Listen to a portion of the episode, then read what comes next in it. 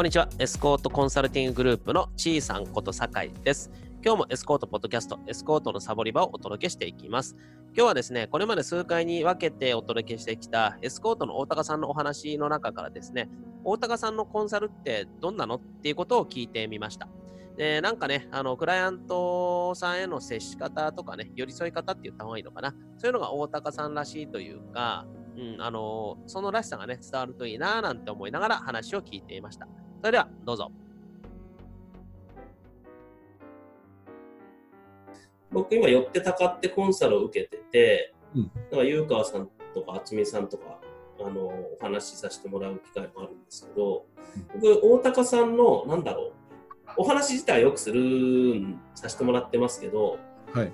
コンサルという場では大高さんのコンサルとか、うん。あのコーチングなのかわかんないんですけど、はいっていうのがないですよね考えてみると。触れてないですね。そうですね。そうだから 大高さんのコンサルってどんなことをしてんのかなってのはまだ僕未知数ででもこうそれこそ多分ああしなさいこうしなさいって言わなそうだなとか思ってるしはい。言わないですね、あんまりね。はい。どどんなことをしてるんですか？すごくなんかこう、うまく進んでなくてテンション下がってる人とかは、あの、すごくその中でもうまくいってることってあるわけですよね。できてること。うん。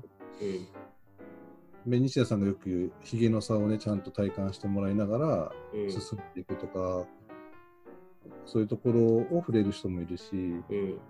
えーもう本当にこう、動く準備ができてる人は、あの、なんだ、ケツ叩きじゃないですけども、うん。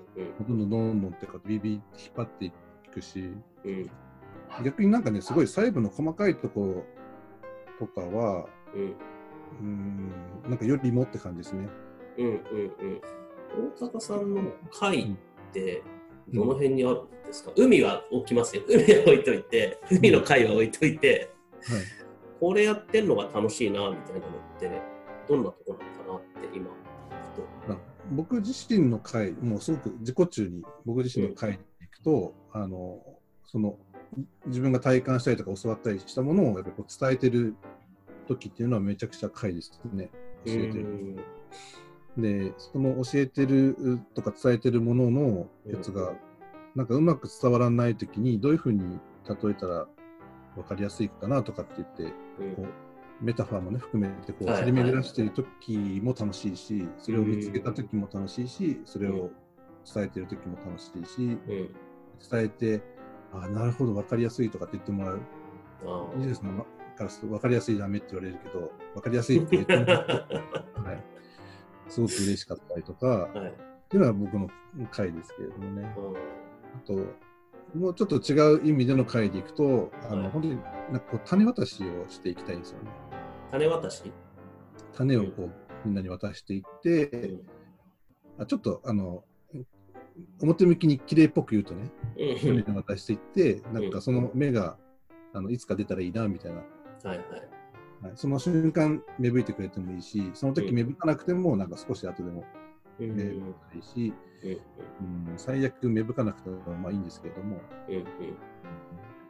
と、あと回は、自分の回でいくと、だからその人のなんか人生にこうちょっと角度をつける役割ができたらうんうん回ですね、とっても。それ昔からですか？昔からでしょうね。なんとなく、なんかおせっかい気質っていうんですか？うんうん。おせっかいというかもう普段からこう言ってるのお人よしをずっとやっていくみたいなそうですね話をされてるじゃないですかはいはい昔からお人よしというかお人よしってなんだろうってなるけどでも昔からおせっかいというか人のことをそんな風に見たりとかうん。おせっかいですね。なんかやっぱ自分のことよりも人のことの方が一生懸命になれるし、うんはい、うん大高さんはまたクーニーの部屋をやっていくというはい、できたらいいなと思いますけどね。なんかどういう場にしたいなみたいなのあるんですか？イメージとかあるんですか？ゆるいゆるがちなのかっていう。そうそうそう、か気楽な感じで来てもらって、うんなんか話してるうちに、なんか少し元気になって帰っていくみたいな、そんな部屋になったらいいなって。うん。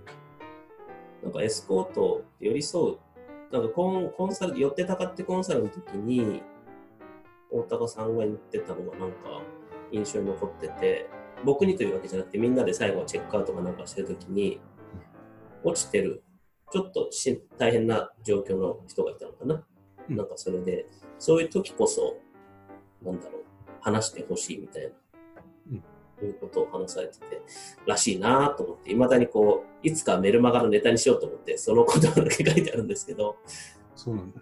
はい。らしいっていうのが自分でよくわかんないんでね。うーん、らしいがね。そうですか。そうですねクーニーの部屋とかなんかね、僕もまたやりたいなと思いつつ、たくさんなんかいろんな人が来るといいですよね。面白いなと思うんですよね、本当に。うん。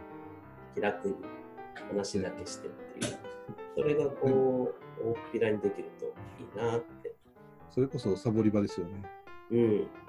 ちょっなんかと、、まあ、じゃあね僕が連携できたらいいですね、サボり場に。うん。サボり場でこういうことがありました、みたいなんか別にそれ意図したわけじゃないですけど、うんね、なんかお茶でもみたいな感じだなっていう、お茶 お茶より大事なものはないって、別にそれうまくつなげようとしたわけじゃないんですけど、なんか自然にそう思いましたね。そうだよね。お茶でも飲もうみたいなということで、大高さんのお話でした。どうでしょう？お人よしな雰囲気がね、伝わったでしょうか？で、最後に出てきたね、クーニーの部屋っていうのは、なんというか、こう、コンサルとかコーチングとか、そこまで大げさじゃなくても、本当に気軽にですね、お茶でもするつもりで、大高さんと話ができる場を作っていこう、増やしていこうっていう感じのやつですね。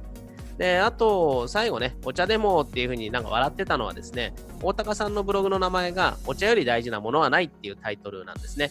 で、別に本当に意図したわけじゃなかったんですが、なんだかうまい具合にそっちに繋がっちゃったなっていうふうに笑ってたっていうことです。でまた、そっちの大高さんのブログもね、ぜひ覗いていただければと思います。ということで、今日のポッドキャストはここまでとなります。また次回も聞いてください。それでは。